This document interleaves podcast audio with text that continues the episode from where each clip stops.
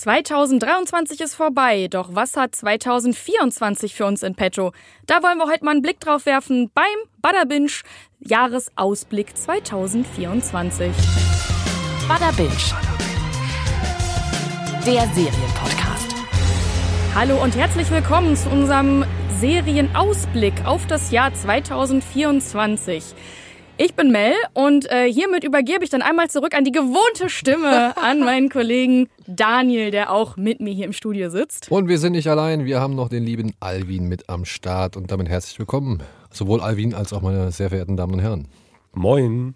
Hallo, hallo. Ja, wir wollen einmal einen Blick auf die Serien werfen, die da dieses Jahr kommen sollen. Und müssen gleich zu Beginn einmal auch äh, uns entschuldigen. Wir erheben hier keinen Anspruch auf Vollständigkeit. Wir haben einfach mal geguckt, was ist alles so angekündigt worden und äh, was ist sehr wahrscheinlich. Und naja, wir werden wahrscheinlich auch nicht auf die Fortsetzung so sehr eingehen, beziehungsweise wir werden halt eher vielleicht die ein oder andere Fortsetzung ein bisschen schneller abhandeln. Wir gucken halt mal, was so alles da ist und was angekündigt wurde und vor allem, was uns interessiert. Aber ich muss ehrlich sagen, ich weiß nicht, wie es euch geht, direkt zu Beginn. Ich habe mir deine Liste angeguckt, Mel, die du uns, äh, sag ich mal, rumgeschickt hast. Ich mhm. habe auch noch mal so ein bisschen generell auf sowohl deutschen wie äh, amerikanischen Seiten geguckt, was so die meist erwarteten Serien sind oder die most anticipated Shows 2024. Und ja, ich muss sagen, da ist schon eine ganze Menge, aber ich habe selten wie in diesem Jahr den Eindruck gehabt, boah, das werde ich niemals alles schaffen. Also ich weiß gar nicht, ob alles cool ist so oder beziehungsweise ich kann natürlich nicht sagen, wie alles wird. Aber so vom Ding her sind da jetzt diesmal schon echt eine Menge Sachen dabei, wo ich von vornherein sage, das werde ich nicht im Jahr 24 anschauen, also beenden können. So, vielleicht werde ich vieles mal anfangen, aber ich werde es garantiert nicht fertig kriegen, weil es ist einfach viel zu viel. Ja. Also ich habe mal zusammengezählt, was ich letztes Jahr an neuen Serien geguckt habe. Also nur die neuen, die neu erschienen letztes Jahr. Ich war so bei 45 ungefähr. What? Also ich krieg das, glaube ich, hin, die Liste. ich nicht. Ich Aber halt nur dafür gucke ich ja keine Filme. Ja. Das, ist, das ist ja das Problem. Ich habe so ja. viele neue Filme einfach noch nicht gesehen aus dem letzten Jahr. Dito. Also bei mir ist genau dasselbe. Es ist irgendwie sehr viel mehr auf Serie geschiftet als auf Film, weil dieses ja, okay, das sind 45 Minuten im schlimmsten Fall. Darauf ja. kann ich mich irgendwie leichter einlassen, auch wenn ich in der trotzdem vier Stunden Serie gucke, wo zwei Filme auch Platz gehabt hätten, als halt auf einen anderthalb Stunden Film, wo ich schon sage, bei guten Filmen, nee, dann muss ich aber auch die Leinwand runterlassen, dann muss ich hier alles dunkel machen, ich brauche was Leckeres zu essen und muss mich dann komplett auf äh, das Ding konzentrieren. Und bei einer Serie hast du halt immer. Ich kann man oftmals auch schön nebenbei gucken. Ja, oder halt zu den, zu den, zu den Spricht Out ja für die Serie. Zu den Outros kurz halt auch mal Pause machen, neues Getränk holen holen. Du bei 45 Serien, da ist auch Ausschuss dabei, den man auch nebenbei gucken kann. Ja, bei ja. 308 Filmen auch.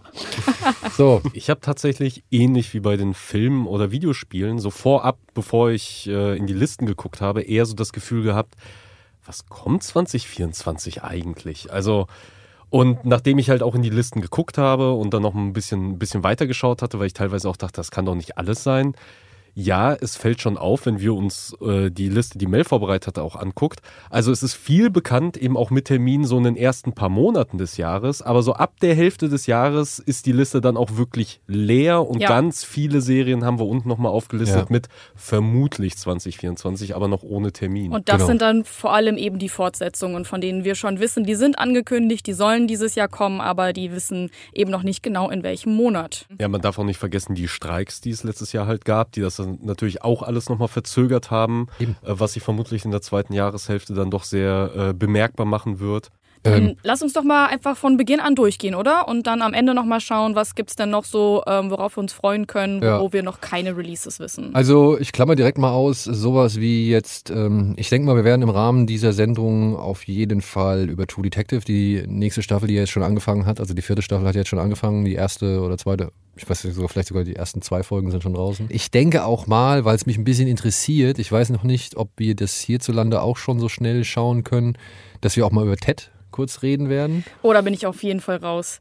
Dann haben wir Echo, da reden wir auch noch drüber, da kommen wir auch nochmal in einer gesonderten Folge dazu, weil die ist ja jetzt auch schon komplett draußen. Mhm. Ja, so, was haben wir dann? Winter King, In ewiger Schuld, The Brothers Son mit Michelle Yeoh Ist jetzt auch schon auf Netflix erschienen. Hast du schon reingeguckt? Ich habe nur den Trailer gesehen, das hat mich ehrlich gesagt nicht so Was? gereizt. Ja, nee. Oh doch, ich habe jetzt reingeschaut, gestern nämlich erst. Und ich liebe es. Ich kann gar nicht erwarten, weiter zu gucken. Ja, Ja, total. Also du hast da diese typische ähm, Physical Comedy gemischt mit Kampfsport-Action, die eigentlich genau dein Ding sein müsste. Ich habe die geguckt und habe gedacht, das ist doch was für Daniel. ja ich habe wie gesagt, das Ding lief ja, wenn ich Netflix anschalte, lief das halt immer ganz oben auf der Startseite. Ich Ja. habe das noch nicht ausgestellt, dass man da äh, immer diese Trailer sieht. Und es hat mich vom Trailer leider nicht so wirklich angemacht. Ja, musst du auf jeden Fall gucken. Ah. Es geht um eine ähm, taiwanesische Familie, die da eben auch äh, ziemlich big im Business sind in der ähm, Unterwelt dort. Und äh, ja, äh, ein Oberhaupt wird angeschossen und dann geht es darum, dass, die, äh, dass der Bruder ähm, zu seiner Mutter nach Los Angeles soll, die eben gespielt wird von Michelle Yeoh. Und äh, dort hat er auch noch einen Bruder. Deswegen, ne, titelt Brothers Son, um die beiden geht's. Der eine ausgebildeter äh, Auftragsmörder aus Taiwan, der andere, ähm, ja, was ist er? Er äh, geht noch zur Schule und nimmt nebenbei ähm, Improv-Unterricht. Ähm, und hat nix, bis, bis zu dem Zeitpunkt hatte er keine Ahnung davon, dass seine Familie Gangster sind. Und die beiden lernen sich da quasi dann erstmal das erste Mal so richtig kennen und tauchen in die Welt des jeweils anderen ein. Ja, ich habe die Serie tatsächlich auch noch auf dem Zettel. Ich äh, will die auch noch gucken. Ich war jetzt noch nicht so heiß drauf am Anfang des Jahres, weil auch noch so ein paar andere Sachen halt rausgekommen sind zeitgleich. Weil so die ersten Kritiken, die ich dazu gehört habe, dann doch eher ein wenig verhalten waren. Und dann dachte ich, ja, okay, das ist wahrscheinlich dann für einen lauen Sonntag, wo man so am Stück äh, vermutlich auch einfach weggucken kann. Aber ich glaube, ich werde auch tatsächlich noch reingucken. Tu es. Ja, ich, äh, ich werde mal ein Auge, Auge riskieren. Aber auch noch nicht allzu bald, glaube ich. Dafür habe ich noch zu viele andere Sachen auf dem Zettel. Äh, Januar, ja, ich muss sagen, wenn man sich das Programm so anguckt, da gibt es für mich persönlich drei Serien, die mich interessieren. Das eine ist Masters of the Air, äh, die neue ja, Weltkriegsserie von Steven Spielberg und, glaube ich, auch Tom Hanks produziert, die jetzt diesmal eine Art Fliegerstaffel äh, begleiten soll. Wieder so eine Miniserie. Wenn man die beiden Serien Pacific und Band of Brothers kennt, weiß man, dass das schon immer ein ganz geiler Aufwand war, den die da betrieben haben. Auch nicht zimperlich war und so. Und äh, deswegen, ich bin gespannt, was sie jetzt im Luftkampf machen werden. Dann habe ich Bock auf, ja, ich habe Bock auf Masters of the Universe Revolution. Ich weiß, es gab viel äh, Lärm um die letzte Staffel und um das, was Kevin Smith und die Autoren da so ein bisschen getrieben haben. Aber letztendlich muss man ja sagen, äh, war es viel Lärm um nichts, denn es, es ging ja alles wieder dahin, wo man es eigentlich haben wollte. Und ja, jetzt hat halt Martina ein bisschen mehr zu tun gehabt. Es hat mich jetzt nicht so wirklich gestört. Deswegen, ich bin gespannt auf äh, Masters of the Universe Revolution, weil ich finde dieses Titelbild von Skeletor mit seinem, ja, halb Metall oder halb Roboter Totenkopfschädel da, äh, das finde ich schon ganz geil eigentlich. Und ansonsten habe ich unerwartet viel Bock auf eine Sendung oder eine Serie namens Griselda. Ah, mhm. Die kommt äh, im Januar auf Netflix und behandelt ähm, ja die, die Geschichte einer, einer Gangsterbraut. Die war unter anderem Bestandteil oder ein sehr großes Thema bei einer Dokumentation, die ich sehr mag, die heißt Cocaine Cowboys. Die war halt äh, Drogendealerin beziehungsweise Patin einer ganzen Organisation und hat halt wirklich echt fiese, fiese Dinge gemacht. Heißt, äh, das basiert auf einer wahren Das basiert auf einer wahren Mhm. Begebenheit, ja. Ich finde es ein bisschen schmeichelhaft, Sophia Vegara als äh, Hauptfigur beziehungsweise als Griselda zu äh, verpflichten, weil wenn man sich Griselda mal anguckt, ähm, sie entspricht nicht ganz dem Bild von Sophia Vegara. Aber das ist nur meine Meinung. Ähm, aber da bin ich ein bisschen gespannt drauf, weil die Geschichte ist wirklich irre. Also die Frau war wirklich irre. Hat das irgendeine Verbindung zu den anderen Kokain-Baron-Schmuggel-Serien auf Netflix oder ist das wirklich so ein komplett eigenes Das ist, Ding? das ist natürlich eine gute Frage. Ich denke mal, die Zeit, in der das alles ähm, spielen müsste, ja, zumindest von meinem Wissensstand her, den ich durch diese Dokumentation Cocaine Cowboys habe, könnte das tatsächlich so in die Nachwirkungen von Narcos zum Beispiel reinwirken. Ist also, doch auch von den Machern von Narcos. Genau, ja. Mhm. Also es, es müsste mich wirklich wundern, wenn sie nicht die ein oder andere Connection zu ihren Narcos-Serien ziehen werden. Ja, wird auf jeden Fall Sinn machen. Also wenn es ähnlich oder dieselben Figuren auftauchen, dass man da dann auch natürlich denselben Cast benutzt. Genau, weil, also ja, ich weiß nicht, ob derselbe Cast jetzt drin vorkommt oder ob da Leute aus anderen Serien, also andere Darsteller aus anderen Narcos-Serien mit auftauchen werden. Aber ich könnte mir schon vorstellen, oder sie müssten es eigentlich diese, die Connection machen, weil die Dame war in Miami ansässig und Miami war ja in den 80ern zumindest auf jeden Fall einer der Umschlagspunkte für Kokain. Ja, und äh, wie gesagt, ich kann jedem nur diese Dokumentation Cocaine Cowboys ans, ans Herz legen. Das ist unglaublich äh, unterhaltsam beziehungsweise ähm, interessant, was die Leute da erzählen. Und obwohl diese Dokumentation nicht wirklich Bildmaterial hat, um das zu widerlegen, äh, das zu belegen, was die Leute da einigermaßen So. Und ja, ich hoffe, die Geschichte wird einigermaßen adäquat darüber gebracht. Ich hätte tatsächlich noch, äh, wenn wir so in den Januar gucken, eine Empfehlung oder zumindest eine Serie, wo ich definitiv reingucken werde, von der ich vorher noch nie was gehört habe, aber Bilder gesehen. Und zwar Hutspin Hotel heißt sie. Ja. Ist eine Animationsserie. Habe ich auch gesehen. Und man kennt die Bilder. Man ist hundertprozentig irgendwelchen Charakteren, Figuren oder zumindest im Zeichenstil mal begegnet, weil ich glaube, das ganze Projekt hatte eine Pilotfolge seit Jahren schon auf YouTube ich glaube 2019 oder sowas kam das raus, hat wohl auch eine ziemlich große Fangemeinde im Netz. Und da habe ich mir mal einen Trailer zu angeguckt und das spielt in der Hölle und es geht um die verdammten Seelen, die in die Hölle kommen und da eigentlich bestraft gehören, aber die Hauptfigur, die eine Prinzessin der Hölle ist mhm. und ein Hotel leitet, sieht das halt anders. Sie denkt sich, ja, selbst verdammte Seelen sollten halt eben auch ein bisschen Glück und ein bisschen Freude genießen können. Ähm, und dadurch es, es, es wirkt so sehr seltsam, weil es wirkt fast wie ein Disney-Film, weil es auch sehr musical-lastig ist und die Hauptfigur eben fast schon eine Disney-Prinzessin sein könnte, nur eben in einer absolut abgefuckten Welt, wo halt eben Sex, Gewalt und sehr, sehr viel Blut eben auch drin vorkommen und äh, schon so Rick and Morty Ausmaße annehmen. Und die startet jetzt in wenigen Tagen äh, zur, zum Zeitpunkt der Aufzeichnung und ich glaube, da werde ich mal reingucken. Was mich ein bisschen abschreckt, ist, dass es tatsächlich eine komplette Musical-Serie ist. Also ich liebe Musicals, auch Musical-Filme, aber eine ganze Serie, in der ständig gesungen wird, ist mir dann doch vielleicht ein bisschen too much so. Also im Trailer wirkt es schon sehr, sehr, sehr doll. Kommt auf die Songs an. In Glee wird auch ständig gesungen. Habe ich nicht geguckt. Crazy Ex-Girlfriend? Habe ich nicht geguckt. Kipo, Land der Wunderbestien? Alles nicht geguckt, aus Gründen. Kipo solltest du nachholen. Ganz fantastische Animationsserie. Crazy Ex-Girlfriend auch. ja, was kommt denn noch im Januar? Also ähm, hier, Baby Bandito. Cristobal Balenciaga kriegt eine eigene Serie. Yo. Ja, ich habe mal den Trailer geguckt, weil ich dachte, naja, es gab ja schon die ein oder andere Serie zu auch so Modeschöpfern und Schöpferinnen, die gar nicht mal so uninteressant äh, waren. Ja, aber das war American Crime Story. Ja, zum Beispiel. Ja. ja. Aber das war dann doch sehr boah, zäh irgendwie. Ist eine spanische Miniserie übrigens. Hm. Also was ich mir im Januar vielleicht noch anschauen werde, ist Steel Town Murders. Das gibt's auf äh, Magenta TV. Das ist eine True Crime Serie von der BBC, äh, die in zwei Zeitabschnitten spielt und es geht um ungelöste Morde aus den 70er Jahren, äh, die jetzt eben wieder aufgerollt werden. Also so mit True Crime Sachen und so, sowieso Sachen aus England kriegst du mich. Ähm, ist eine Nische, nicht vielleicht für alle interessant, die hier zuhören, aber äh, ich, ich werde es mir ansehen.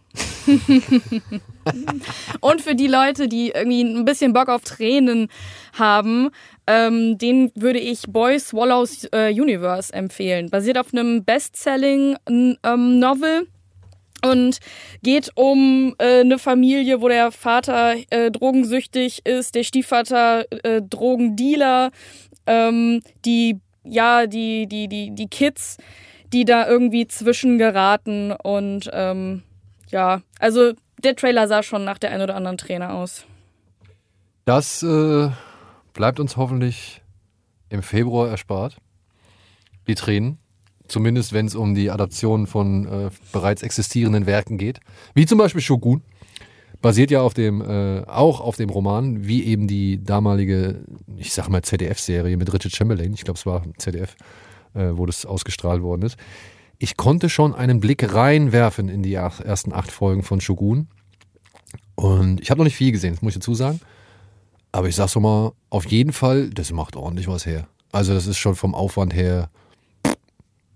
Sah auch im Trailer ziemlich gut ja, aus. Also, also so, so sowohl was Kostüme, Mm, ja. die Anzahl an Nebendarstellern oder beziehungsweise an Statisten, aber eben halt auch die Kulissen und so weiter, was das angeht, aber auch wie es inszeniert ist. Es ist schon, also es, es macht alles einen sehr, sehr hochwertigen Eindruck bislang. Ansonsten, glaube ich, kann ich noch nicht viel dazu sagen. Oder Kannst du auch nicht. zumindest sagen, worum es so grob geht? Ich, nee, also zumindest jetzt nicht anhand dessen, was ich gesehen habe, weil ich kann nicht anhand dessen, was ich gesehen habe, sagen, ob es die gleiche Geschichte ist, die auch mit Richard Chamberlain erzählt worden ist. Denn da ging es ja darum, dass dieser Edel, also dass dieser, dieser Ausländer, sage ich jetzt mal, da in den äh, japanischen feudalen Kreisen nach oben aufgestiegen ist, so unter der, äh, und dann halt eben äh, für den Shogun, glaube ich, gekämpft hat. Aber ob das jetzt hier so ist, das, dafür habe ich zu kurz reingeguckt. Okay. Also, also das, Kannst du denn wenigstens sagen, so grob, in welcher Zeit das spielt? Weil ähm, das, das feudale Japan ist ja 1600. 1600. Okay, also noch nicht so diese Endzeit, die ja doch sehr oft beleuchtet wird. nee, nee, nee, das ist noch, So mittendrin. das ist so mittendrin. ja, Ja. sehr schön. Und ähm, wen ich halt vor allem von den Darstellern kenne, das ist der Hiroyuki Sanada, den kennt man vielleicht oder hat man vielleicht zuletzt eben bei John Wick 4 mitgenommen, da ist es äh, mit, mitgeschnitten, da ist er der Leiter oder der Manager des, des Kyoto Continentals, der da diese Riesenschlacht quasi dann anzettelt. So, aber ich, wie gesagt, äh, ich gucke da auf jeden Fall weiter rein, weil das ist mein Ding. Worüber ich noch nicht so viel sagen darf, ist äh, Ah. eine Serie, die jetzt auch voraussichtlich im Februar kommt. Sie hat noch Finally. keinen, keinen festen äh, Termin, aber es heißt, im Februar soll die Zeitverbrechen-Serie auf Paramount Plus kommen. Äh, insgesamt vier Folgen, je 60 Minuten und die basieren alle auf äh, Fällen, die im Zeitverbrechen-Podcast behandelt wurden. Äh, den ich auch sehr, sehr gerne höre und ähm, weshalb ich mich besonders gefreut habe, dass ich nämlich äh, zu den Dreharbeiten fahren durfte von einer der Folgen. Ähm, ja, was da passiert ist, das darf ich noch nicht sagen, aber wir haben da ja ein bisschen gefilmt und das kommt dann auch hoffentlich bald auf dem Kino Plus Kanal. Sagen wir so, es wartet schon sehr lange darauf, Ja. auf dem Kino Plus Kanal irgendwie zu erscheinen. Genau. Aber ich könnte mir auch vorstellen, dass das für Paramount Plus ist es, ne? Mhm. Dass das für Paramount Plus mal so ein kleiner, äh, kleiner Hit werden könnte, weil der Podcast ist sehr beliebt Ja, und ähm, 1,5 Millionen Aufrufe pro Folge. ja, das ist, können wir von träumen. Ja. Äh, aber ja, vielleicht erreichen wir es auch eines Tages. Also erzählt allen euren Freunden vom Binge Podcast. ja, vielleicht kriegen wir 1,5 Millionen zusammen. nee, aber da, da glaube ich auch, das wird schon ein bisschen, ein bisschen was werden. So, was haben wir denn hier noch? Ah ja, The Walking Dead meldet sich mit einer weiteren Miniserie zurück. Nachdem Daryl in Paris war, kriegen wir jetzt mit, was mit Rick und ich glaube Michonne, Michonne, ja, mhm. mit Michonne abgeht, während sie The Ones Who Lives in sechs Folgen erzählen. Ja, nachdem uns Hannah hier so von Daryl in Paris vorgeschwärmt Ja. hat, habe ich jetzt doch ein bisschen Bock bekommen, das zu gucken. Auch gut, dass wir es nur noch Daryl in Paris nennen übrigens. Wir haben halt auch Rick jetzt lange nicht mehr gesehen, ne? Der war ja dann irgendwann raus aus der Hauptserie. Ähm, und ja, Michonne hat ihn auch lange nicht gesehen und deshalb besucht sie ihn in diesem Ableger. Ähm, ich habe vorhin auch mal in den Trailer reingeschaut und eine Sache, die mir aufgefallen ist, man sieht an einer Stelle so ein Boot und ähm, das erinnert mich daran, ich weiß nicht, habt ihr das Spiel gespielt von Michonne, von dem Telltale? Telltale, genau. nee. Teilweise. Da ist sie nämlich auch mal zwischenzeitlich ähm, mit so einer Gruppe auf einem Boot und hinterlässt da dann auch verbrannte Erde. Und das würde mich jetzt interessieren, ob es da irgendwie vielleicht wieder so, so Anspielungen gibt, Referenzen an das Telltale-Spiel. Oh, das wäre natürlich krass, weil wer erinnert sich da jetzt nochmal dran? Also außer die ganz harten Fans.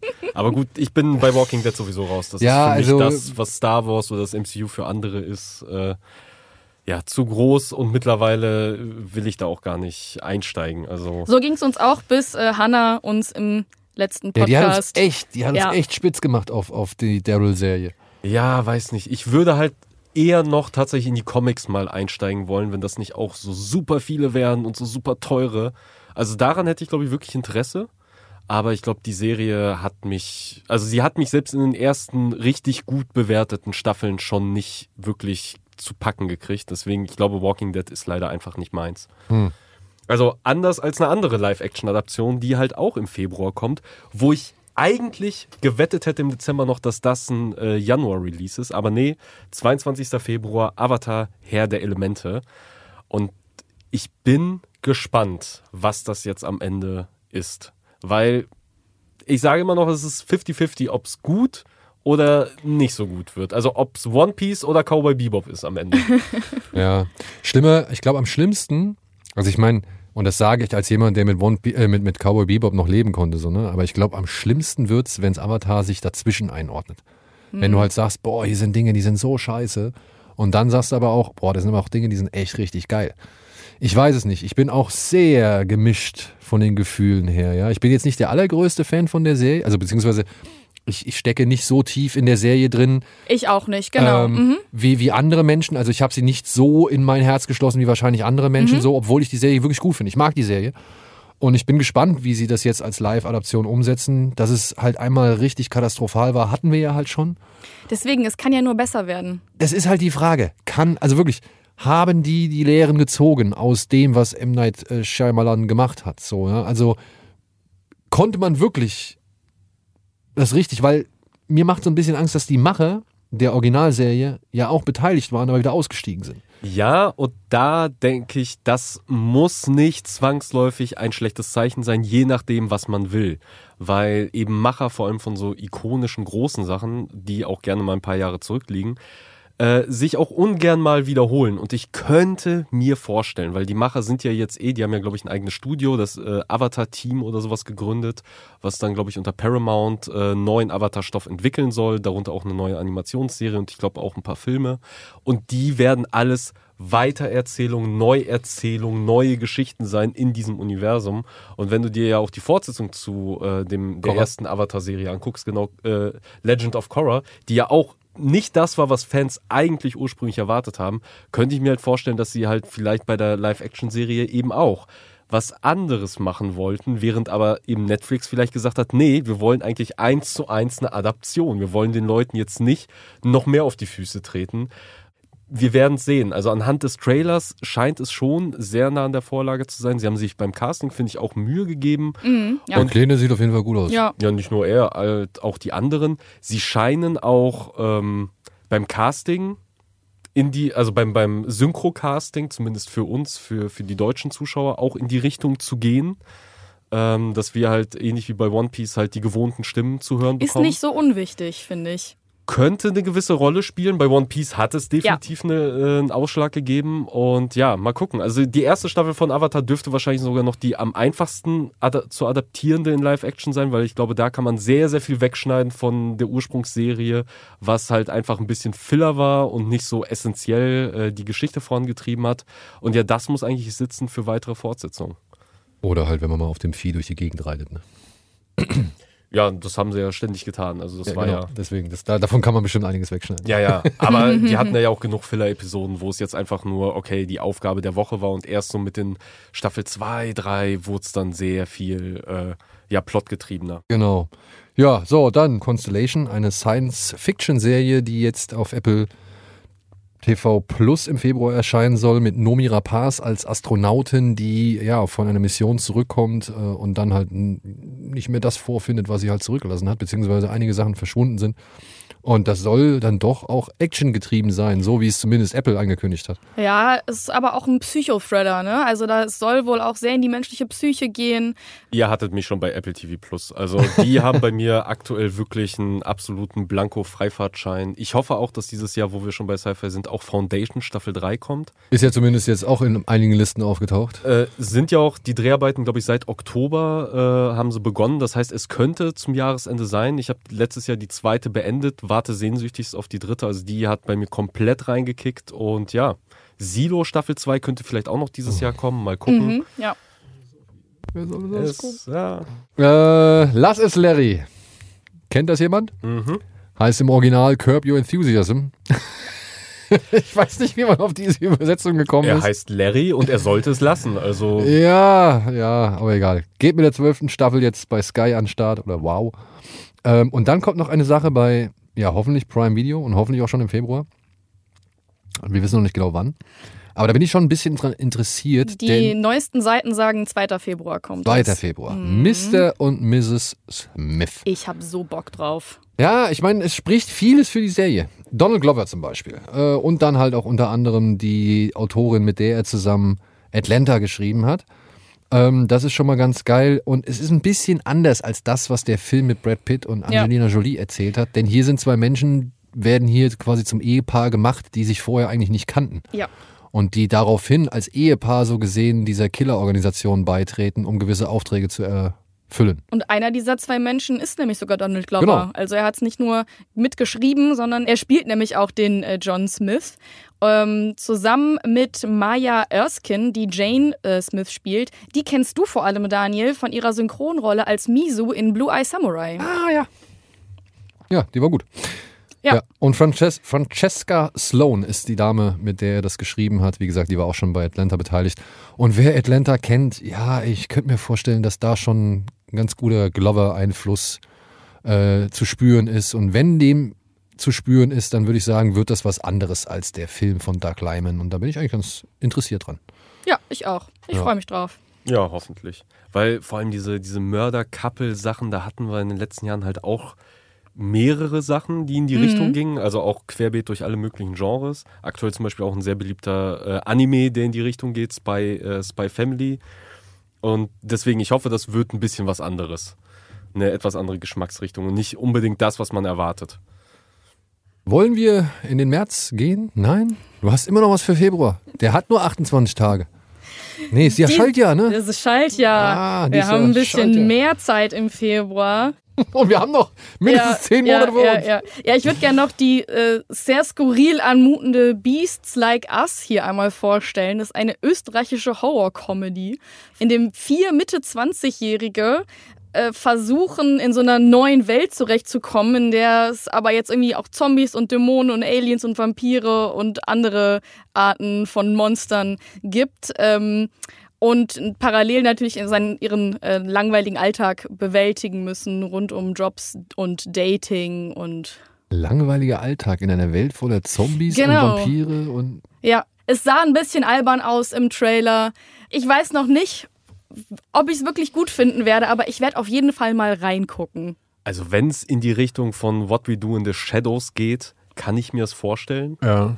Aber ja, Ich glaube, es ist deutlich alberner. Es ist ja, wie Mal gesagt, eine gucken. österreichische Serie. Ähm, ich würde dir eine Chance mal Also die geben. Kostüme sahen auch schon sehr österreichisch aus. Ja, kommt auf Prime Video. Äh, weil du es gerade sagst, Alvin, What We Do in the Shadows soll ja auch eine sechste Staffel jetzt noch kriegen. Doch noch. Ähm, genau, die sechste Staffel soll kommen, es ist aber die letzte dann. Okay, ich dachte Ja, schon, die letzte wäre die letzte gewesen. Nee, genau, es kommt noch eine, ähm, aber es ist noch nicht klar, ob sie wirklich auch dieses Jahr. Ich würde mal sagen, die kommt mit viel zu großer Verzögerung. Ich weiß gar nicht, wie viele gibt es auf Disney Plus? Drei oder vier? Nee, es gibt fünf mittlerweile. Echt? Die fünfte Staffel kam jetzt Ende letzten Jahres Ah, endlich auf okay. Disney Plus. Vorher war sie ja nur auf Prime Video eben zum Kaufen verfügbar. Ah, okay, gut, dann Ja. habe ich da was zum Nachholen. Ja, das ist gut. Ja. Ähm, ansonsten kommt im Februar noch ähm, eine Liebesschnulze, zwei an einem Tag. Nix für mich, aber ähm, Gut, für die erwähnst. Leute, die Lust auf sowas haben. Es geht um eine Liebesgeschichte, die sich über 20 Jahre erstreckt. Also gibt bestimmt Leute, die hier zuhören, die, die sowas gerne gucken. Genau, und dann ähm, können wir gern jetzt in den März springen. Der beginnt nämlich mit was, was auch so ein bisschen man unter das Thema Liebesserie fassen könnte, äh, mit Super Sex. Einer Serie, die sich äh, lose an dem Leben eines berühmten Pornodarstellers orientiert. John Holmes oder Ron Jeremy? Also Super Sex ist eine italienische Miniserie und es geht um das Leben von Rocco Siffredis. Ach, Rocco okay, Siffredi, okay, okay, natürlich. okay. The man who loves work. Ich, Ja. ähm, okay, Ist ja. gut, dass ihr sofort wisst, um wen es geht. Und Rocco ich. Siffredi, kennst du nicht? Nö. Was? Schreibt in die Kommentare, ob ihr ihn kennt. Ob ihr Filme von ihm empfehlen könnt. Ja, kommt drauf an. Also wenn es in die Richtung, von der Machart in die Richtung geht, wie diese ganzen Wrestling-Serien äh, oder ähnliches, diese, diese Biopics, die ja in den letzten Jahren aufkamen zu so eher nischigen Themen, dann gerne. Aber ich glaube, das kommt echt auf die Produktionswerte an, ob ich da reingucke in die Serie. Das Lustige ist, ich meine sogar, es gibt schon eine Dokumentation über Rocco Siffredi auf Netflix. Gut möglich, aber Vielleicht hat die dann doch genug geklickt, um zu sagen, oh ja, wir machen jetzt eine Serie draus. ja, das macht Netflix ja häufiger Why not? und gern. So, was haben wir denn noch im März? Young Royals, ja. Staffel 3, Palm Royal, das sind so bisher die Sachen, die feststehen. Was aber auch lustig ist, ist die andere Netflix-Serie aus deutschen Landen. Denn die hört sich nämlich genauso an wie Constellation. Hm, ich hab genau das gleiche gedacht. Da geht es nämlich darum, dass Florian David Fitz und sein Sohn darauf warten, dass äh, ja, seine Frau zurückkommt, die auf der ISS stationiert ist. Und die kommt aber nicht. Ich glaube, die landet schon noch äh, auf der Erde wieder, aber soll dann halt nach Deutschland fliegen und die warten am, am äh, Gate auf sie, wollen sie abholen am Flughafen und da kommt sie einfach Es nicht. passiert nichts. Und Ja. ähm, es kommt irgendwie raus, dass sie wohl ein äh, mysteriöses Signal empfangen hat, was ihr Informationen gegeben hat, die halt nicht an die Öffentlichkeit gelangen sollen. Und Florian David Fitz gräbt jetzt nun weiter nach. Ich musste sagen, als ich dieses erste Bild gesehen habe oder die ersten Bilder, die man jetzt äh, dazu rumgeschickt hat, hat mich das so von der Optik, zumindest jetzt, was sie halt an Pressebildern rausgeschickt haben, ein bisschen an Interstellar erinnert. Also zumindest an, Jetzt, wo du sagst, ja. Mhm. ja, also das Voll. ist so dieses, diese ländliche Gegend Mhm. und er sieht halt schon so von den Klamotten her auch ein bisschen aus wie Cooper, also Matthew McConaughey in Interstellar. So, ähm, wer Also, weiß. Es sieht vom Trailer her auch äh, tatsächlich gar nicht so Nee. unwertig aus. Also man wird jetzt auch auf den ersten Blick gar nicht vermuten, dass es halt eine deutsche Serie Bis ist. Genau. man dann eben, äh, Florian Fitz. genau. Und das Thema an sich finde ich halt auch so erfrischend, das mal quasi hier aus Deutschland präsentiert zu bekommen, weil das ja auch eher unüblich ist. Von daher, ich würde da, also ich habe da auf jeden Fall ein Auge drauf. Ja, es ist nur ein bisschen schade. Also ich habe, das ist tatsächlich eine der Serien, ich habe mir mal geguckt, so, ich habe mir so eine kleine Liste erstellt mit, Serien, mit, mit neuen Serien, die ich schauen möchte, die halt neu oder erstmals starten im Jahr 2024. Da gehört das Signal tatsächlich mit äh, auf meine Ja. Liste. Das habe ich mir mit auf die Liste gesetzt, weil ich schon wirklich auch wie du, Alvin, interessant finde, sowas mal hier aus deutschen Landen zu sehen und zu gucken, wie es halt wirklich dann rüberkommt, weil es bisher von den Bildern keinen schlechten Eindruck macht. Ja. Ich finde es allerdings aber auch ein bisschen merkwürdig, dass Netflix im gleichen Monat die deutlich größere Science-Fiction-Serie auch noch platziert. Ja? Also ich weiß nicht, ob man da nicht vielleicht einfach ein bisschen gewartet hätte und um der anderen, um Signal vielleicht so ein bisschen ja, äh, aus, also, also so Entfaltungsraum zu geben, so, ne? Wer weiß, am Ende gucken das in den ersten drei Wochen nicht wieder genug Leute, weil nämlich dann schon als nächstes Three Body Problem, die drei Sonnen, äh, erscheint, die neue Serie von David Benioff und äh, Herrn Weiss. Und basierend auf dieser ähm, Bestseller-Trilogie. ja, chinesische Autorin Liu ui, Xixin, ich hoffe, das habe ich richtig ausgesprochen, ich weiß es nicht, ähm, spielt auch auf mehreren Zeitebenen. Es geht unter anderem um eine junge Frau, die miterleben muss, wie während der Kulturrevolution ihr Vater umgebracht wird und dann in ein ja, Forschungslabor gesteckt wird. Und das, was sie dort macht, hat wohl Auswirkungen auf Wissenschaftler in der Jetztzeit. Und nachdem wir uns den Trailer auch schon bei Tease Me angeguckt haben, muss ich sagen, ja, das äh, sieht schon so von den Werten her ziemlich geil aus. Man findet auch das ein oder andere Game of Thrones Gesicht da drin, wo man halt weiß, okay, da werden sie wahrscheinlich dieselben Leute wieder gefragt haben, mit denen sie gut klarkamen. Und ja, mh, adaptieren konnten sie ja bis, bisher vorhandene Vorlagen ganz gut. Also wenn sie sich nach wie vor, also wenn sie sich halt an die Bücher halten, finde ich, dann könnte denen halt auch was Gutes gelingen. Also der Trailer sah auf jeden Fall schon ziemlich gut aus, aber der sah auch ziemlich vollgestopft aus. Ja. Also da passiert so viel. Ich weiß gar nicht, wie viele Folgen das nachher werden. Da habe ich leider nichts zu gefunden. Ähm, aber also das, was man da alles im Trailer gesehen hat, das wäre meiner Meinung nach eher Stoff für mehrere Staffeln gewesen. Vielleicht werden es auch mehrere Staffeln. Ich aber kann- dann zeigen sie es ja nicht im ersten Naja, Trailer. ich, ja, ja, aber ich kann mir halt vorstellen, dass sie einfach diese ganzen Themen alle einmal anreißen müssen, aber halt am Ende nichts davon irgendwie Ja. aufgeklärt wird. Weil ich habe halt mir auch schon sagen lassen, ich habe das erste Buch davon zu Hause liegen, habe auch irgendwann mal angefangen zu lesen, habe mir aber auch sagen lassen, das ist schon nicht unterkomplex, was man da vor sich hat. Zumal wohl auch die Übersetzung wirklich eine Herausforderung war, weil einfach Chinesisch doch ein bisschen anders funktioniert und da Sachen quasi nicht niedergeschrieben werden, die aber trotzdem irgendwie drinstecken, so, so zwischen den Zeilen Sachen und so und so weiter und so fort. ja, es soll sehr viele Rückblenden und Vorblenden und die Gegenwart geben und ähm, Genau, genau, genau. Und es, also vom Trailer her war ich sehr überrascht, weil es war nicht mal ansatzweise das, was ich von, ja, von der Geschichte oder von dem Inhalt des Buches, äh, von de, äh, was ich halt bisher kannte, auch nur ansatzweise war. Also es, es geht viel mehr in die Fantastik. Ich dachte, es sei so ein, so ein Wissenschaftskrimi, aber es scheint ja wirklich richtig krass in die Sci-Fi-Richtung zu gehen. Von daher, ich bin gespannt. Ja, ich Mal auch. gucken. Ja, also ich, ich ziehe es mir auf jeden Fall. ja, Ja, das definitiv. ich mir auch. Aber dann kommen wir ja schon zu dem nächsten Sci-Fi oder auch Endzeitknaller im April. Denn da soll nämlich Fallout starten. Ja, also Oh, ich habe da echt viel von erwartet, bis ich den ersten Trailer gesehen habe. fanden Sie ihn so schlimm? Ja. Echt?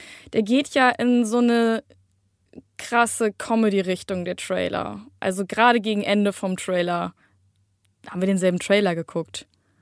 Comedy. Ja, also. Fallout. Ja, ja, eben. Deswegen, genau so überrascht war ich ja dann auch. Ich hatte das Gefühl, der Ende, das Ende vom Trailer war sehr albern und überdreht. Ja, was mir so ein bisschen das Ganze madig macht, ist eher der Look. Plastik aus dem 3D-Drucker so ungefähr und nicht Ja. Schrott aus der Endzeit. Ja. Also das, was ja häufiger mal kritisiert wird bei vielen Serien, wo ich meistens eigentlich eher davor stehe und denke, was meint ihr, sehe ich hier ganz klar, es ist halt zu clean, zu sauber, es wirkt nicht nach Endzeit, sondern es wirkt ja nach ähm, Cosplay-Theater so ein bisschen.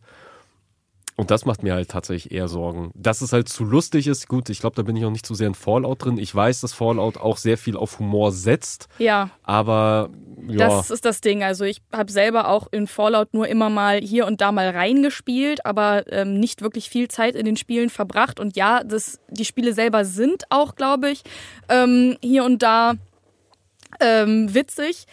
Also ich habe es gerade mal gefunden. Prime beschreibt es selbst als fröhlich schräges und höchst gewalttätiges Universum. Und dieses fröhlich schräge ist genau das, was mich so ein bisschen abgeschreckt hat. ja, mich glaube ich tatsächlich eher das, das höchst Gewalttätige, weil ich finde, das ist halt immer so eine faule Ausrede, wenn einem nichts einfällt oder man keine Qualitäten hat, dann packt man halt einfach Blut rein. Hm. Ähm, ja, mal gucken. Was ist daran verkehrt? Nein, nein, es ist nichts daran verkehrt. Das kann natürlich auch gut gehen, aber gefühlt seit The Boys, seit The Boys ein Erfolg geworden ist, versuchen viele einfach damit zu trumpfen oder das, das als positiv irgendwie äh, rauszustellen, als Positivpunkt, dass wir extrem gewalttätig sind und hier siehst du alles, hier kannst du jedes einzelne Organ raus, äh, äh, rausfallen sehen. Und ich denke mir, ja, aber wenn ihr mehr nicht zu bieten habt, Ja, du, ey.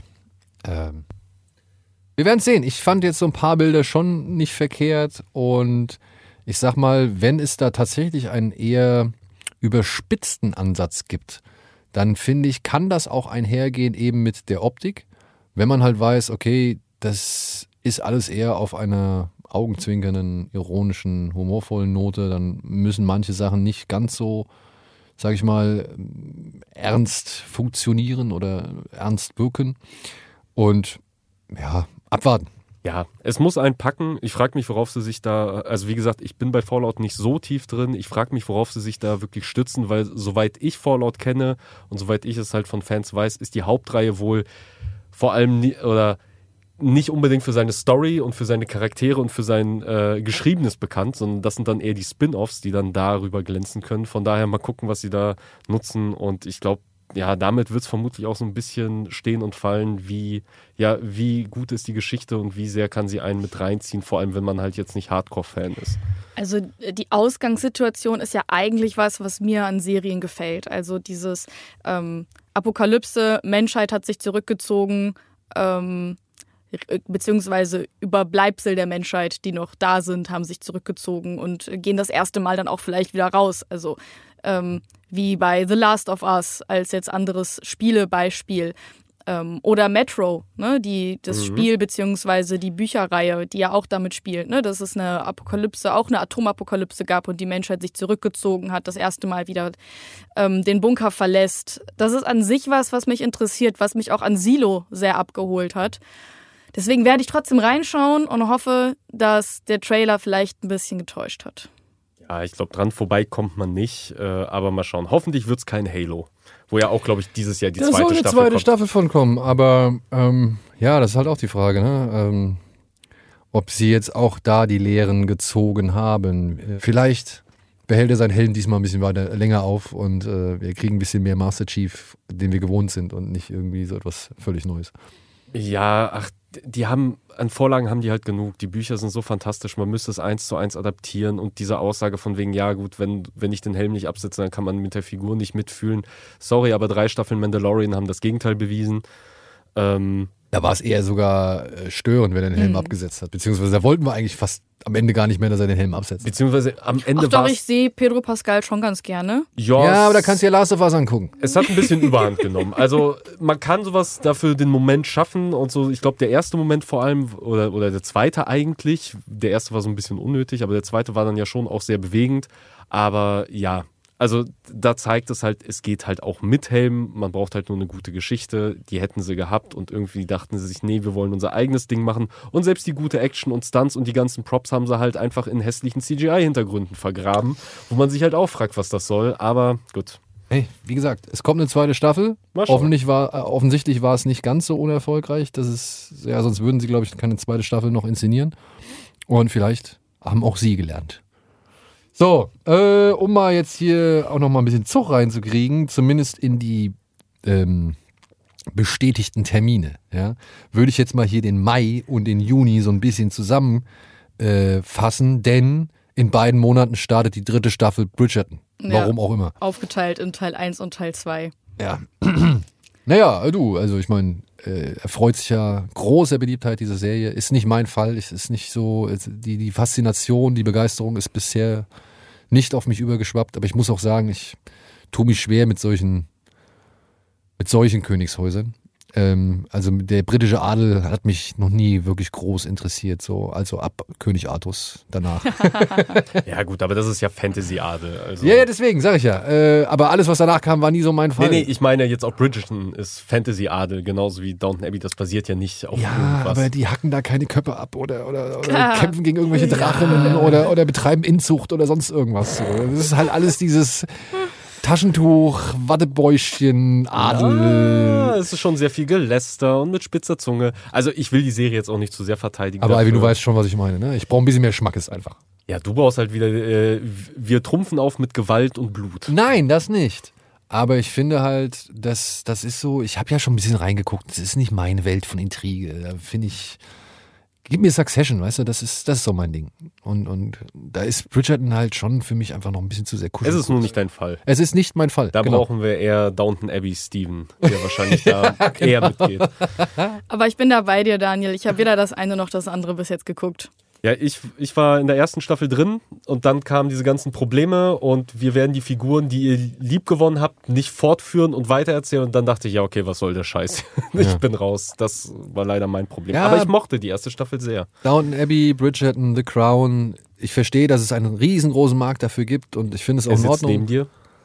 Ich bin absoluter Sucker für diese Art Geschichten. Ich weiß auch nicht warum, aber damals The Crown, wir waren auf diesem Netflix-Event. Dadurch habe ich angefangen, weil ich auch dieses rote Köfferchen der Queen bekommen Ah, habe ja. mit dem Chromecast.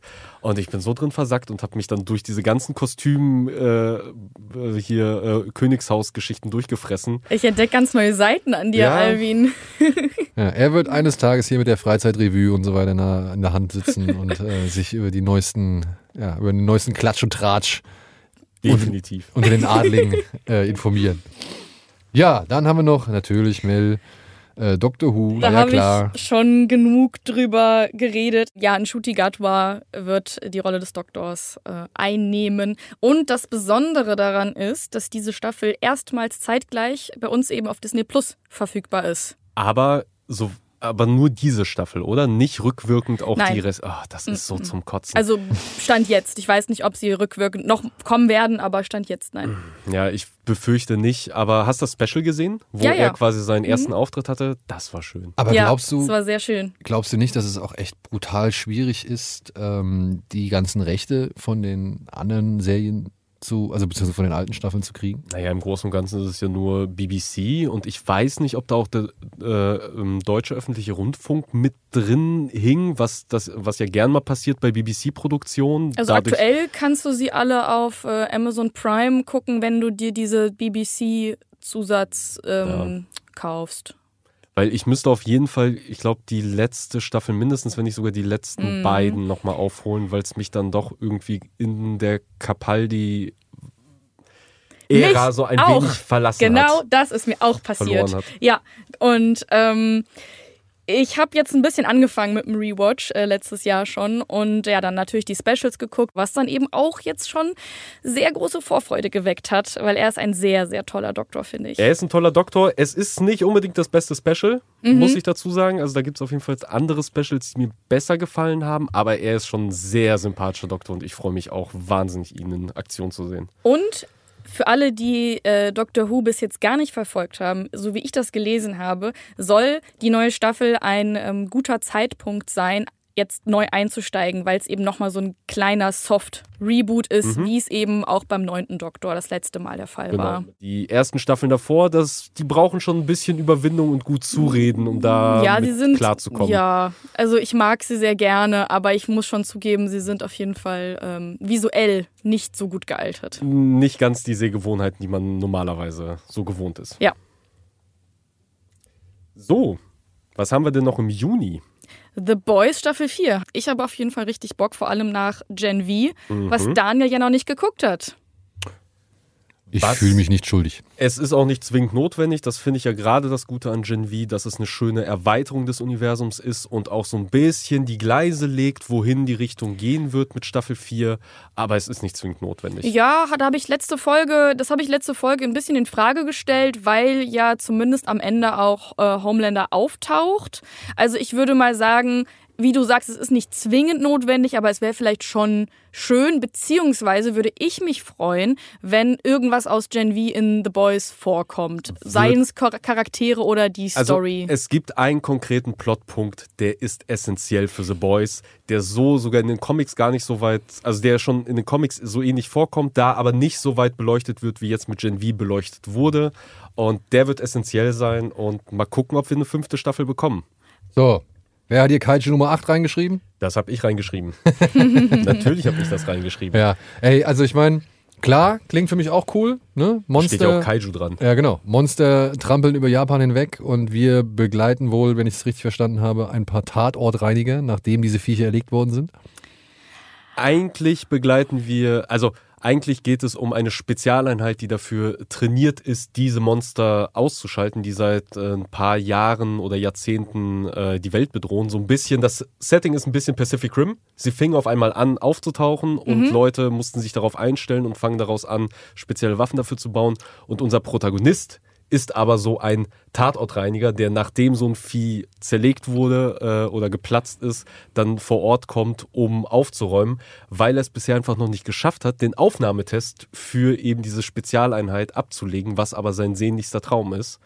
Und ja, eines Tages kommt es zu Sachen und er hat auf einmal selber Kaiju-Kräfte Ja. und da beginnt dann die Geschichte. Also er ist Kaiju Er- Number genau. 8. Also ich äh, lese auch den Manga, der hat jetzt äh, auch aktuell gerade genau 100 Kapitel tatsächlich. Ähm, ich weiß nicht, ob ich den Anime gucken werde, was aber daran liegt, dass ich generell eigentlich relativ wenige Anime gucke, wenn ich den Manga schon gelesen habe. Ähm, hier würde ich es aber allen empfehlen, die gerne Anime gucken. Äh, ist eine super Geschichte. Äh, wie Alvin schon sagt, es ist auch äh, trotz der Thematik relativ leichte, leichte Kost, ja. Ja, es wird halt wahrscheinlich auch eben sehr auf Action gehen Ja. ähm, und halt eben auch Humor. Also es wird keine Comedy-Geschichte, sondern es wird halt eher so eine etwas auch leichtere Action-Geschichte, wo es aber natürlich auch hier und da um äh, wirklich wichtige Sachen geht. Und es wird auf Crunchyroll kommen, ne? Ja, sehr wahrscheinlich. Halt wie immer. Was kommt nicht auf Crunchyroll? Ja, es gibt ja Leider einige, die einiges. auf. Ja, Leider und einiges. vieles, was ja auf Netflix auch äh, zu sehen ist. Finde ich, begrüße ich. Ja, definitiv. Begrüße ich. Ich begrüße aber noch viel mehr Arcane Staffel 2, ähm, die jetzt dann für November angekündigt worden ist. Und finde ich auch gut, sollen sich Zeit lassen, Ja. sollen alles im Feinschliff irgendwie fertig machen, sollen auf jeden Fall. Es ist, wird schwierig. Es ist, die kommen von einer so hohen Qualität und Stufe, äh, von so einem Impact oder von so einem äh, starken Eindruck, den sie hinterlassen haben. Ich hoffe, den können sie weiterhin halten. Also technisch mache ich mir da keine Sorgen. Inhaltlich. Ja, genau. Inhaltlich müssen sie auf jeden Fall mithalten können mit, äh, mit der ersten Staffel. Das wird, glaube ich, schwierig. Aber technisch wird's ja alles andere vermutlich in Schatten stellen, weshalb es wahrscheinlich auch nicht so verkehrt ist, dass es erst im November kommt, hoffentlich dann auch Ende November, sodass andere Animationstitel bis dahin noch Zeit haben, ein wenig zu glänzen. Äh, und ein wenig von sich äh, reden zu machen. So wie ein Titel, den du gerade übergangen hast, äh, Dandadan, den habe ich natürlich auch hier reingeschrieben. Auch ein Anime äh, basierend auf einem Manga, der auch mittlerweile in Deutsch läuft. Und den wollte ich nur als kleinen Geheimtipp für alle Anime-Fans hier raushauen. Also es gibt davon schon auch einen ersten Trailer von dem Animationsstudio, was unter anderem letztes Jahr die Scott Pilgrim Anime-Serie gemacht hat. Also es sind auf jeden Fall Leute, die auch sehr stilsicher sind und sehr experimentierfreudig, was Animationen angeht. Und das ist so eine absolut abgefahrene, memeable Geschichte. Ähm, Worum das, geht's da? Das könnte der neue Hype-Titel aller Chainsaw Man werden. Ja, das ist halt so ein bisschen das Schwierige. Also Ausgangspunkt sind ein Junge und ein Mädchen. Der Junge halt klassisch Otaku, das Mädchen eher das komplette Gegenteil, eher ein bisschen introvertierter. Sie eher wirkt auf den ersten Blick eher extrovertierter und die beiden gehen auf dieselbe Schule und geraten dann in einen Streit weil er glaubt an Aliens, hält Geister für absoluten Blödsinn. Sie äh, glaubt an Geister, hält Aliens für Blödsinn. Ja. Die beiden gehen eine Wette ein. Er geht an einen verfluchten Ort, wo spuken soll. Sie an einen Ort, der ein Alien-Landeplatz sein soll. Und Überraschung, es gibt beides. Und ja, das ist dann der Aufhänger einer Serie, die absolut lustig ist, auch sehr süß in ihrer Liebesgeschichte, Action ohne Ende bietet und, glaube ich, jeden Arc äh, das Genre wechselt. Und ich könnte mir vorstellen, dass dieser Anime tatsächlich echt äh, große Wellen schlagen wird. Von welchem Studio kommt? Science Saru. Science Saru, danke.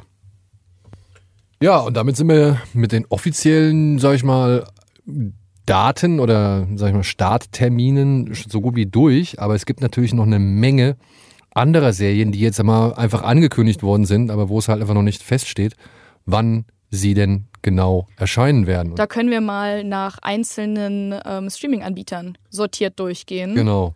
Wenn man dem Ankündigungskatalog von Disney glauben kann, dann hauen die jetzt direkt vier neue Marvel-Serien raus. Eyes of Wakanda, Agatha, Darkhold Diaries ist wohl doch nicht tot, Your Friendly Neighborhood Spider-Man, äh, Freshman Year. Das war der alte Titel, Freshman Year. Ja, und X-Men 97. Und naja, ich naja. Also drei nicht. davon sind ja Animationsserien. Drei? Auch Eye, von, äh, Eye of Wakanda auch?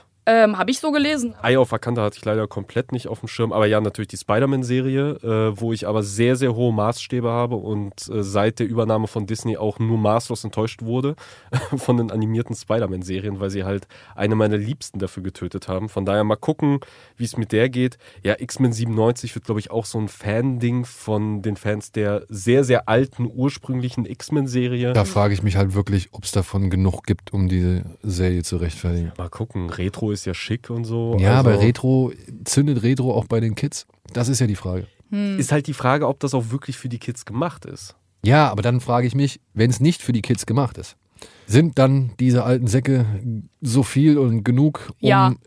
Meinst du? Doch, glaube ich schon. Ja. Und am Ende muss aber nur irgendwie wieder, keine Ahnung, Rogue plötzlich die Hauptfigur sein oder so. Oder, nee, also ich habe gelesen, es geht um Cable, Bishop, Morph, Nightcrawler und Forge. Okay. ja, ich würde bei Disney jetzt auch sagen, dass sie da doch sehr offen mal sicher gehen. Aber mal gucken. Ähm, Agatha, ich habe jetzt nicht so wirklich drauf gewartet. Ja, ich mochte auch die Figur in Wonder Vision gar nicht so gerne. Ähm, das Einzige, was mich daran tatsächlich interessiert, ist, dass Joe Locke mitspielt, den äh, Alvin und ich aus Hardstopper kennen. Hm. Das ist äh, Charlie. Ja, aber selbst das, ob das stark genug ist. Also es gab ja erste so Setbilder und sowas. Es sieht halt alles ein bisschen aus wie dieses Werewolf by Night. Also alles so ein bisschen handgemachter, ein bisschen theatermäßiger. Und als das hätte ich es auch noch am ehesten gesehen. So ein Special für Halloween. Als komplette Serie, weiß ich nicht. Also vielleicht wird es ja auch noch so ein Special für Halloween, weil gefühlt, ja, haben sie da jetzt auch nicht so sehr die Priorität drauf gesetzt. Das hätte ja, glaube ich, schon letztes Jahr rauskommen sollen. Ähm, ja, mal gucken. Also dann doch eher den ersten Star Wars-Titel, der in unserer Liste auftaucht. Auf den bin ich doch Ecolite. sehr, sehr heiß. Ja. Ja, bin ich auch gespannt drauf. Aber ich muss auch sagen, auch Skeleton Crew, ne? Also Skeleton Crew geht es ja, glaube ich, um, um irgendwie so ein havariertes Raumschiff mit lauter jungen Leuten drauf, angeführt von Jude Law. Und da haben sich ja auch schon diverse ähm, Regisseure äh, angemeldet, beziehungsweise sind da eine Menge Regisseure am Start, unter anderem die beiden Dees, die Daniels von Everything Everywhere All at Once und so und könnte geil sein, aber ja, ich glaube auch, das größere Potenzial steckt in Echolite, denn Es spielt ja in der High Republic. Also Endlich. ja, es ist ja wirklich deutlich früher als alles, was wir bisher von Star Wars irgendwie gesehen haben. Es geht um eine junge Padawan-Schülerin und ihre, ihre Meisterin. Und wenn man das so glauben kann, ist es ja auch so eine Art Mischung aus Thriller und eben, ja, Wuxia-Schwertkampf. Also so, so, so ein bisschen an, an, an alte asiatische Schwertkampffilme angelehnt. Mal gucken. Und ich glaube, es geht ja auch um die Entstehungsgeschichte des Sith, so wie wir sie kennen. Also das soll auch irgendwie sehr im Mittelpunkt sein. Und endlich gibt es genau das, weil ich will endlich mal Star Wars Lore. Und zwar richtige Lore und nicht Skywalker-Geschichten. Äh, Und dafür muss man halt einfach mal weiter zurückgehen. Und Warten wir erstmal auch mal ab, ob Ja, die überhaupt noch kommen ja. oder beziehungsweise wann sie kommen. ich glaube, da haben wir auch bisher nur irgendwie erste Setbilder von gesehen, aber sonst nichts. Also vermutlich Star Wars Celebration dieses Jahr. Da wird es vermutlich dann den ersten Trailer geben, erwarte ich mal fest. Und ja. Es wurden auch schon Listen, oder ich habe auch schon Listen gesehen, in Ahsoka Staffel 2, Mandalorian Staffel 4 gelistet war, wo ich mir auch denke, entweder ihr habt das vor dieser Ankündigung des Films oder halt jetzt, dass überhaupt eine zweite Staffel kommt, gemacht, oder ihr, ihr seid jetzt einfach wirklich sehr optimistisch, dass das auch noch nebenbei produziert wird. So. Gibt's bei Disney Plus außer Alien, die Serie, noch irgendetwas, was euch interessiert? Nein. Ja, da bin ich gespannt. Also Alien Romulus soll ja dieses Jahr auch kommen. Der neue Alien-Film, der so nichts mit den anderen bisher zu tun hat, äh, von Fede Alvarez. Der sogar aktiv äh, Prometheus ignorieren will und Ja, ja. Alien Covenant. Ja. Und äh, ja, Alien die Serie. Mal gespannt, was man daraus zieht und ob das wirklich. Das soll ja die Geschichte jetzt wohl auf die Erde verlegen. Ja, und das ist, glaube ich, ein Fehler. Ja.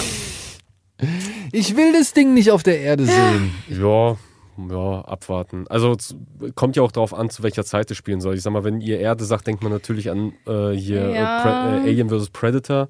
Ich denke da eher so an diese Bücher, die es dazu gibt, die dann eher in so einer dystopischen Blade Runner-esken Welt Nee. spielen. Also ich habe gelesen, dass äh, Serienschöpfer Noah Hawley gesagt haben soll, in einer nicht allzu fernen Zukunft. Ja, gut, Danke, kann, Noah. kann aber auch immer noch alles heißen. Also je nachdem, wie er die Zukunft auslegt.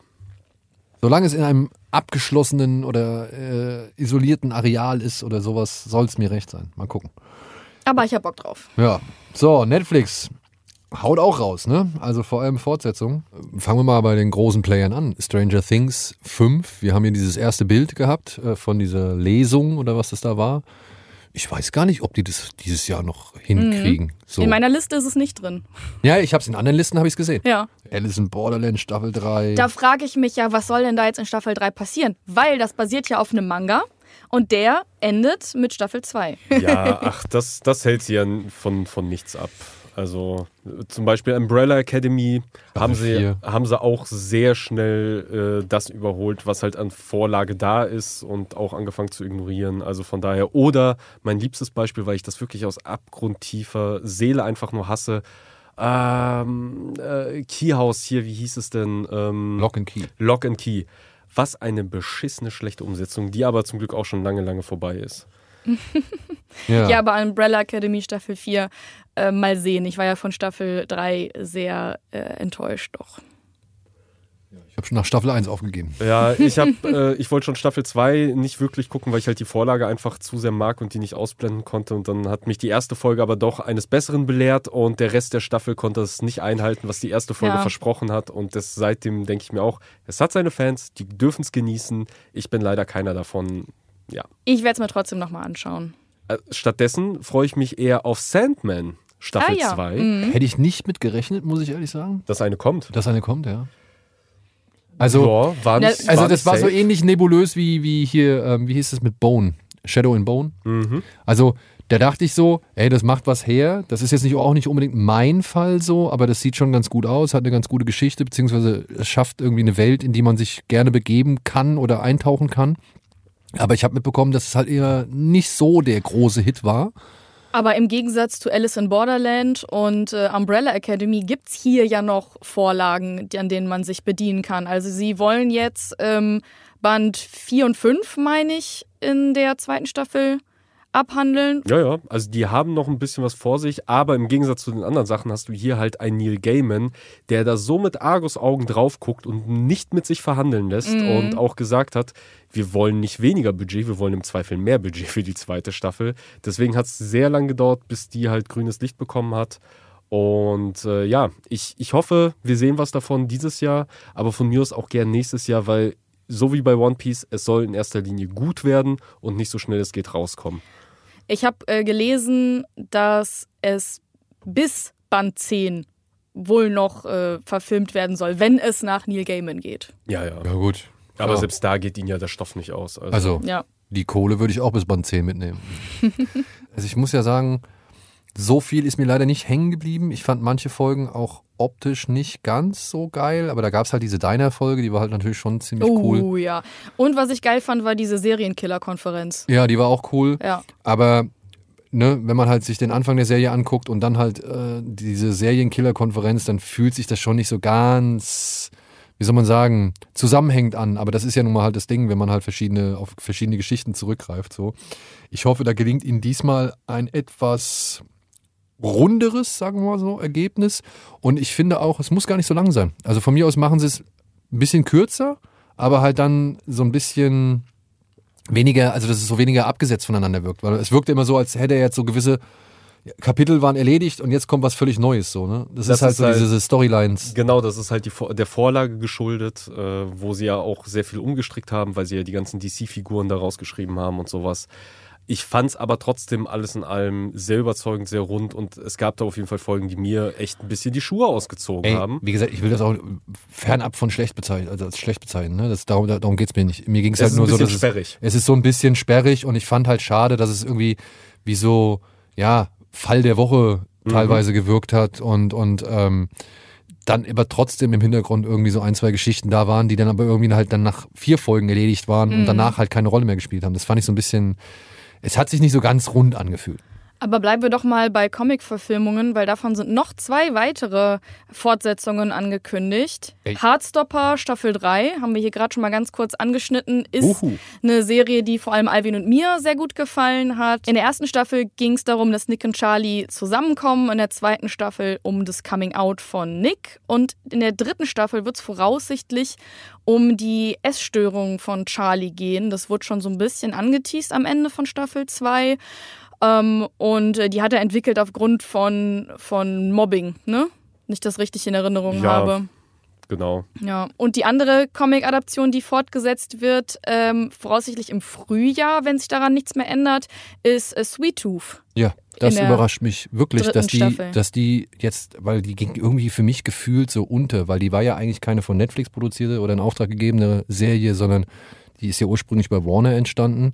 Robert Downey Jr. steckt da als, als steckt in der ersten Staffel mit als Produzent drin. Und ich hatte irgendwie das Gefühl, die wäre so richtig untergegangen. Also, dass die halt irgendwie niemanden so wirklich interessiert hat und dann nichts mehr kommt.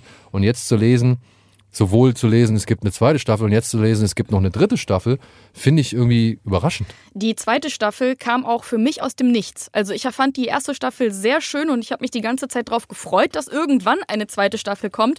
Und auf einmal war sie da. Ich habe nichts davon vorher mitbekommen, dass sie bald kommen soll, sondern die war dann auf einmal bei Netflix verfügbar und äh, ja, dementsprechend äh, freue ich mich jetzt schon zu wissen, dass dieses Jahr Staffel 3 von Sweet Tooth kommt, was aber leider auch die letzte Staffel Ja, sein wird. ich würde nicht sagen leider, ich würde sagen zum Glück, weil so viel Vorlage haben sie halt auch nicht ja, mehr. okay. Mhm. Okay. Äh, ja. Ich habe halt die Vorlage komplett, äh, komplett gelesen. Die zweite Staffel ist leider auch ein wenig an mir vorbeigegangen, aber wenn ich jetzt höre, okay, es wird eine dritte geben, es wird die letzte sein, werde ich es auf jeden Fall nachholen, weil äh, ich fand die erste schon sehr drollig und ich mochte das, was sie da gemacht haben. Also an allen, an alle, an denen die Serie komplett vorbeigegangen ist. Ähm, es gibt, wir sind in einer Welt, in der durch einen Virus ein Großteil der Bevölkerung gestorben ist und äh, zeitgleich aber Babys geboren werden, die Teil Mensch und Teil Tier sind und die werden Hybrids genannt.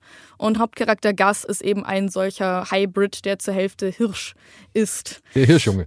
Genau, und äh, ja, der sucht jetzt über die Staffeln hinweg ähm, seine Mutter, die irgendwas damit zu tun hatte, mit dieser, äh, mit diesem Virus oder eben auch mit diesen Hybrids. Ja. Und in Staffel 3 findet er sie dann hoffentlich endlich.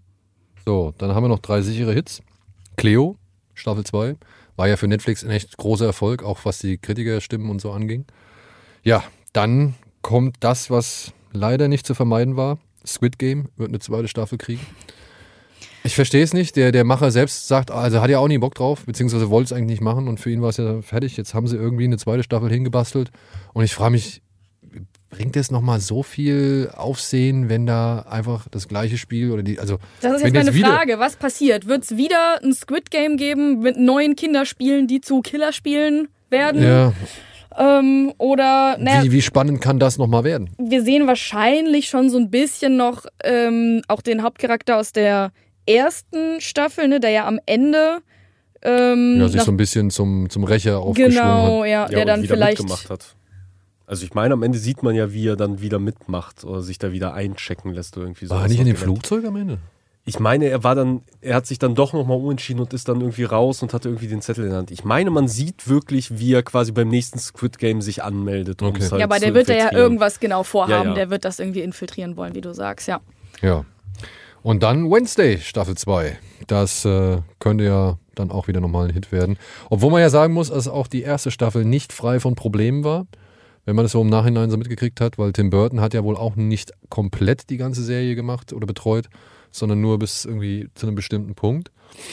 Und ja, Jenna Ortega wird halt auch nicht weniger gebucht werden als äh, zuvor, glaube ich. Die steckt ja auch schon in, in zig vielen Projekten drin.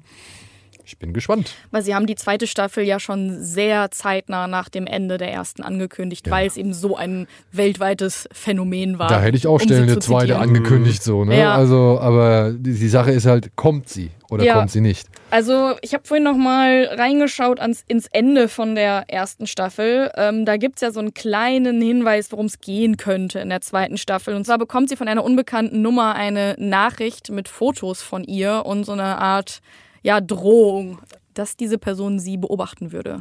Klassischer Cliffhanger. Ja. Ja, und dann, was Alvin und mich auf jeden Fall sehr freuen wird, ist eine weitere Staffel Love, Death and Robots. Da muss ich sagen, da freue ich mich wirklich jedes Jahr oder jedes Mal aufs Neue wieder drauf. Ist Oh, ich guck die wirklich auch eine gerne. angekündigt? Naja, Also, äh, dann ist es komplett an mir vorbeigegangen. Also, ich freue mich natürlich auch. wenn sie denn kommt. Ja, die, die, das ist so, ne? Das sind ja hier unsere ohne festen Release. Ja. Ne? Also Ja, weil äh, es hat ja zwischenzeitlich auch ein bisschen gedauert und dann kamen halt Staffeln raus, die ja nicht so stark waren, wo ich sagen würde, das waren auch eigentlich eine Staffel und nicht zwei separate. Mal gucken, aber ey, mehr Animationen. Ey, ist doch nicht toll. schlimm. Also ich meine, man kann sich die ja jetzt inzwischen, kann man die sich auch in einem Rutsch angucken. Also oder man kann sich das ja selbst, sag ich mal, einteilen. Und ich finde halt, das, äh, da gibt es immer wieder tolle Folgen dazwischen.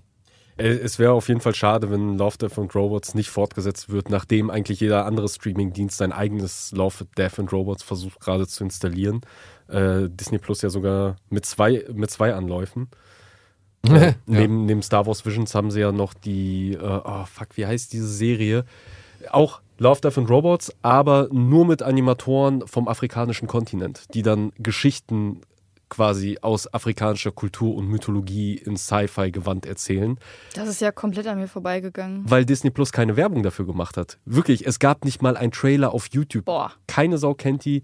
Ich kann sie nur empfehlen. Ich glaube, irgendwas mit, mit K oder so ähnlich. Und davon habe ich, glaube ich, schon die Hälfte geschaut. Und es sind wirklich ganz, ganz fantastische äh, kleine Geschichten, die halt eben frisch sind. Das hat man ja schon bei Star Wars Visions gemerkt. Wenn halt mal Geschichten eben nicht so aus den üblichen Ländern kamen, wo man halt eben Animationen in der Regel herbekommt. Ähm, Kis Kisasimoto, Ich habe es Genau. zeitgleich gefunden gerade. Kisasimoto. Generation Fire. Kann ich nur empfehlen, gibt's auf Disney Plus, ist halt eben auch kleine animierte Kurzgeschichten, acht Stück oder sowas. Äh, und ist halt komplett untergegangen, weil keinerlei Werbung dafür gemacht wurde. Ja, schade, da müssen wir jetzt nochmal umso mehr Werbung dafür machen. Also Freunde, Kisasimoto, Generation Fire. Und ja, wo wir schon bei Animationen sind und noch bei Netflix, äh, würde ich auch noch zwei Sachen in den Raum werfen. Einmal die Devil May Cry Anime-Serie, auf die ich mich sehr freue, als großer Devil May Cry-Fan. Und Wieder eine. Ja, noch ja, über die erste reden wir nicht, die ist scheiße. äh, aber die könnte halt Potenzial haben. Die eine. Jetzt wird's gut. Also zumindest sie ist halt ein Animationsstudio dran, was halt äh, wunderbare Bilder produziert. Und Beastars Staffel 3 wo ich ein bisschen Bammel vor habe, weil sie haben noch die halbe Geschichte vor sich, aber nur noch eine Staffel. Aber es hat jetzt auch sehr viele Jahre gebraucht, bis die kommt. Von daher vielleicht ist sie einfach doppelt so lang und erzählt den Rest der Geschichte. Das heißt, es könnte nach Staffel 3 nichts mehr kommen? Äh, Staffel 3 ist die Finale, das haben sie schon angekündigt. Okay, Mehr ja, wird cool. nicht kommen und ich hoffe, sie kriegen das Ding sauber nach Hause, weil wie gesagt, sie sind gerade erst bei der Hälfte der Geschichte. Also von daher, Hoffnungen sind groß, aber das Animationsstudio dahinter, äh, Studio Orange, äh, hat in den letzten Jahren eigentlich auch nur Positives von sich, von sich äh, gezeigt und hören lassen. Von daher, Ja, geil, dann werde ich die endlich mal beenden. Mach äh, es. Eine Serie haben wir noch vergessen, da die kam für mich ein bisschen aus dem Nichts, äh, aus, auf Netflix, nämlich äh, The Gentleman, ja, die Guy stimmt. Ritchie-Serie, also jetzt beziehungsweise Guy Ritchies erste Serie, oder? Ich glaube. Obwohl, ich, ich würde jetzt nicht drauf wetten, aber er macht es zumindest nicht so häufig. Ja, genau. Und hat direkt mein Interesse, muss ich sagen. Da Ja. kam jetzt auch ein Trailer raus. Ich muss sagen, Theo James ist für mich halt so ein, wie soll man sagen, nicht wirklich charismatisches äh, Blatt, äh, was da äh, gespielt wird und ähm, naja. Aber ich guck's mir auf jeden Fall an, wenn das irgendwie so ein bisschen den, den Geist und den Charme und so diese ganze Stilistik des Films aufgreift, dann könnte es schon sehr unterhaltsam, oder dann könnte es schon wirklich unterhaltsam werden. Ja, halt ein bisschen klassischer Guy Ritchie und das in Serienform. Gehen wir noch schnell zu den anderen. Ja, gerne. Ja. Prime hat eigentlich nur noch Herr der Ringe, Ringe der Macht, Staffel 2. Ja. Ich sag so, ich guck rein. Ja, natürlich. Was für eine Frage. Ja, Ja. wahrscheinlich sogar durch und am Ende sitze ich da und denke mir, okay, warum habe ich Warum das hast jetzt du gemacht? schon wieder gemacht? Ja, genau das. Aber das ist genau so das. schlecht war sie doch nicht. Nein, die war auch nicht so Nee. schlecht. Ich glaube, die ist einfach, sie hat einfach drunter gelitten, dass sie gleichzeitig zu House of the Dragon rauskam. Ja. Und dann hattest du den direkten Vergleich. Hättest du ihn nicht gehabt, Nee, ich bin, also dazu muss ich sagen, ich bin kein Herr der Ringe-Fan, deswegen fand ich die halt einfach ein bisschen langweilig, weil wahrscheinlich die ganzen fetten Reveals für die, für die Hardcore-Fans, da habe ich halt eher mit den Schultern gezuckt, weil ich die ganze Zeit nicht verstanden habe, warum ist dieser Gandalf, der aussieht wie Gandalf, sich benimmt wie Gandalf, bei Hobbits ist nicht Gandalf. Ähm, ja, sie war halt ein bisschen auch zu, ja, zu du glatt hast aber geleckt. wer es ist, ne? Naja, ist es doch nicht Gandalf. Ja, es ist nicht ganz. Nee, aber wer ist, keine Ahnung. Äh, brauchen wir jetzt auch nicht spoilern, weil ich glaube, darum wird es ja auch unter anderem gehen. Ähm, naja, und am Ende saß ich da und dachte, ja, okay, die habe ich jetzt durchgeguckt. Das war eine perfekte Serie für zwischendurch eben laufen lassen und nebenbei vielleicht ein bisschen aufräumen, immer mal wieder hingucken, wenn coole Bilder sind. Aber ja, Ja, so, dann Sky hat noch ein bisschen was im Angebot. Natürlich House of the Dragon. Ich freue mich sehr drauf. Ich freue mich wirklich, wirklich sehr drauf. ich mich auch. Ja. Ähm, Brauchen wir nicht viel zu sagen, ne? Also Nein. Machtgerangel innerhalb der Targaryens geht in die heiße Phase, heiß wie Drachenfeuer. ja, jetzt ist vor allem der kleine Bengel auf dem Drachen. Ja. Ähm, das wird nochmal eine Menge Ärger äh, bedeuten, Ja. wenn man so diese Historie sich äh, anschaut. Einzige, was ich mich frage, ob es wieder einen größeren Zeitsprung geben wird, weil sie wollen ja ähm, doch einiges insgesamt über die über noch kommende Staffeln ähm, an Targaryen-Geschichte abdecken und wie viel dann jetzt in dieser Staffel schon wieder passieren wird. Weil einen Zeitsprung gab es ja auch in der letzten schon. Ja, aber zumindest habe ich jetzt gesehen, dass Frau Cook, äh, Smith und noch die andere Dame, dass die ja noch dabei sind. Also ja, ja, genau. Im Trailer hat man ja auch die ganzen Charaktere eben gesehen, die man aus der ersten Staffel kennt. Aber vielleicht kommt ja dann noch was, was sie jetzt noch nicht revealed haben. Ja. Dann haben wir noch The White Lotus, Staffel 3. Wobei ich mich frage, ob das wirklich dieses Jahr noch kommt, weil ich habe jetzt bisher immer nur PMs mitbekommen, wer jetzt alles noch dann neu dazu gecastet worden ist. Das bedeutet, die werden die Serie ja erst noch drehen müssen. Und weiß nicht, ob die das dieses Jahr noch hinkriegen. Weiter geht's auch mit Pokerface. Und äh, ja, wie die Hauptgeschichte weitergeht, wurde ja am Ende der ersten Staffel schon so ein bisschen angeteased, dass sie da ein, ein Jobangebot von einem Regierungsangestellten bekommen hat, ähm, aufgrund von ihrer Gabe, Lügen sofort zu erkennen. Und dass da ein Verbrechersyndikat äh, gibt, was ihr mit dem Tode droht. Interessiert mich aber gar nicht so sehr. Ich will eigentlich nur wieder jede Folge einen neuen Fall. Ah, ich habe es versucht reinzukommen, aber die deutsche Synchro ist leider. Ja, dann guck's halt auf. Englisch. Ja, nee, dann, dann muss ich mich auch wieder zu sehr konzentrieren. Ähm, Oh. Ja, es ist halt einfach so. Ich, also wirklich, wenn, außer es sind besondere Serien, dann gucke ich es auch gerne im Original, aber in der Regel vor allem solche Serien, die mich auch noch erst überzeugen müssen. So, das ist halt für mich, das, das brauche ich abends zum Abschalten und ich verstehe nicht, wieso sie die Bart-Synchronsprecherin, die Protagonistin sprechen lassen, die eine Stammsprecherin im Deutschen hat und wieso Ja. die halt einfach rumkrächzt. Ja, weil sie im Original auch ein bisschen krächzt. Ja, aber doch nicht so. Und wie gesagt, die Stammsprecherin, die man aus Orange is the New Black äh, zum Beispiel kennt, die ist halt, die hat so eine angenehme, so eine schöne Stimme. Ja, hm, mal Ja. gucken, vielleicht finde ich noch rein. Und jetzt kommen noch zwei Serien auf Sky. Ähm, die habe ich, da, da, da, als ich das gelesen habe, so von wegen, ach ja, stimmt ja, da war ja was. da hat man ja von gehört, aber irgendwie ist es dann so ein bisschen auch ja, aus der Wahrnehmung und auch aus den Medien verschwunden. Aber es sollen dieses Jahr noch die Serie Dune Prophecy und eine Serie The Penguin kommen. Also die eine ist ein Ableger zu den Denis Villeneuve Dune-Filmen.